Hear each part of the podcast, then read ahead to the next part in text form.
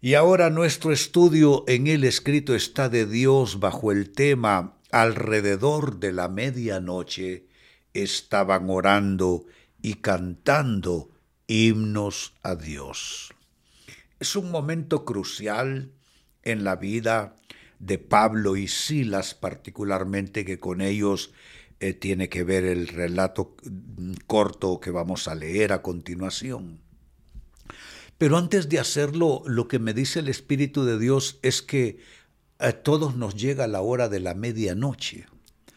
La medianoche lo que representa y simboliza es aquella etapa difícil en nuestras vidas, donde parece que caminamos a tientas y a ciegas, donde no hay dirección y guía con claridad, no nuestros discernimientos están un tanto embotados, hay mucha incertidumbre, hay muchas dudas, hay temores que vienen a invadir nuestra mente y corazón, es eh, la experiencia medianoche en la vida de los seres humanos.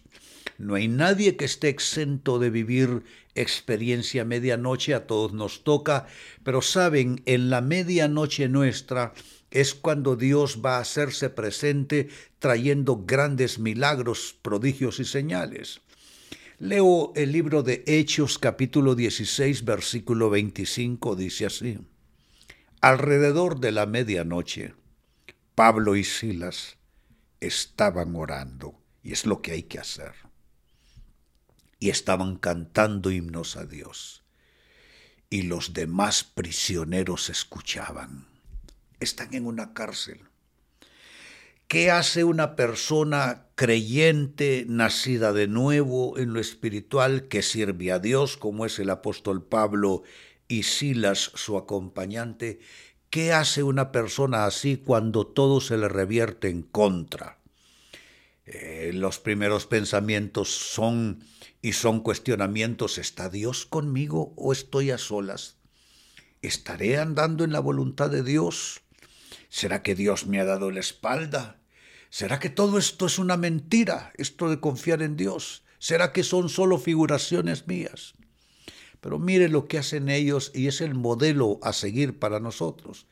Alrededor de la medianoche Pablo y Silas estaban orando y cantando himnos a Dios la gran pregunta, hermano y hermana, la gran pregunta en esta noche. ¿Qué haces en la medianoche de tu vida? ¿Qué haces en la medianoche de tus circunstancias? Quizá tú que me estás viendo hoy, estás precisamente en una medianoche. Quizá un diagnóstico devastador te dieron los los procedimientos y exámenes médicos. O quizá es un asunto de una deuda que parece humanamente impagable ya, se acumuló y es una deuda demoledora. O es un problema familiar o espiritual que tú dices esto no tiene salida, pero ¿qué haces en ese capítulo de medianoche que te ha tocado vivir en las circunstancias actuales? ¿Oras a Dios? En tu medianoche como lo hicieron Pablo y Silas, o te quejas de Dios. Amados hermanos, la queja no debe hallar espacio en nuestro corazón. La queja no debe anidarse en ninguna manera en nuestro corazón y tampoco llegar a nuestra boca, a nuestros labios, a nuestras palabras debemos empecinadamente decir yo doy gracias a Dios, no me importa lo que veo, es una medianoche, parece que tengo el mundo en contra, me siento completamente a solas, pero yo en el nombre de Jesús yo sigo dando gracias por el milagro que espero y no hay poder en este mundo que me pueda convencer de renunciar a esperar en mi Dios. Él es el Dios bueno, Él es mi Padre amoroso. Él es mi protector, Él es mi sanador, Él es mi libertador. ¿Se dan cuenta qué hacer en la medianoche de nuestras vidas? Orar a Dios o quejarnos de Dios. Definitivamente lo primero es lo que hay que hacer. Pregunto, ¿qué haces en la medianoche de tu vida? ¿Alabas a Dios o murmuras de Dios? Yo he visto a creyentes quejarse de Dios, diciendo, no, parece que yo ya no le soy grato a Dios. Dios me ha abandonado, Dios se ha olvidado de mí, ¿para qué congregarme más? ¿Para qué abrir mi, mi, Biblia nuevamente? Yo creí que Dios estaba conmigo, pero veo que no, no, Él no está conmigo. ¿Alabas a Dios o murmuras de Dios? Pablo y Silas pudieran murmurar por qué el Dios a quien servimos permitió que llegásemos a esta cárcel, pero uno no se pregunta esas cosas, uno lo único que se dice es, Señor, manifiéstate manifiesta tu persona, manifiesta tu poder en el nombre de Jesús. Esto se revertirá y viene en la mañana la buena noticia. La Biblia dice que en la medianoche hay lágrimas, hay lloro, hay desconsuelo, pero vendrá la mañana donde habrá risa y donde habrá alegría.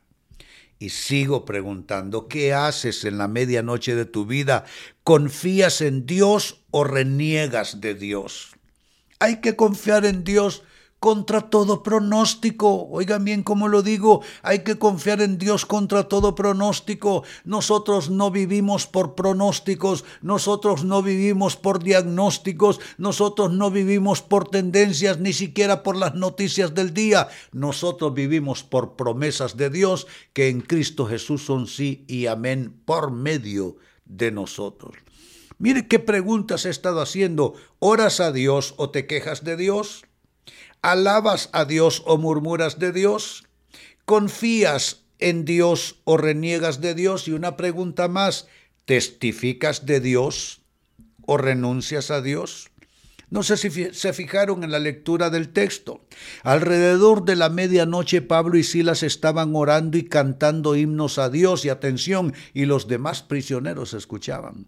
Ellos cantaron Número uno, para exaltar a Dios en medio de la adversidad, alabar a Dios en medio de la adversidad.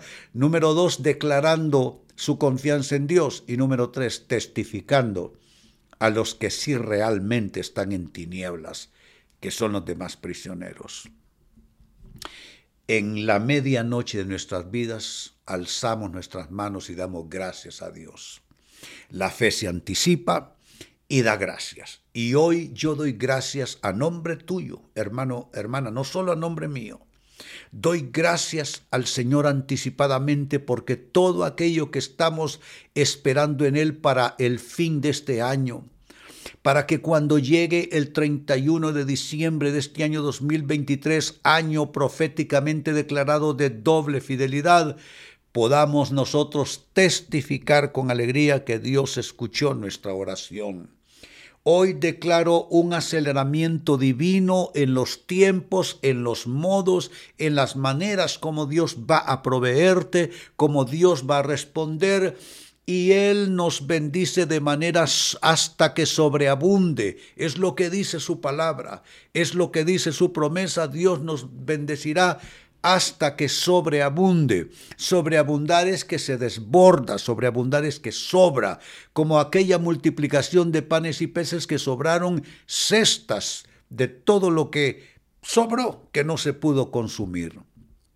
Y si tú estás recibiendo esta palabra y dices, yo contra viento y marea voy a estar orando y cantando himnos a Dios, al igual que Pablo y Silas, y así como nos dice el pastor René, entonces alza tus manos y juntos pongamos el sello de fe diciendo, lo recibo de Dios, lo recibo de Dios, lo recibo de Dios en el nombre de Jesús. Decimos todos, amén y amén. Bendito sea el Señor, exaltado sea su nombre para siempre.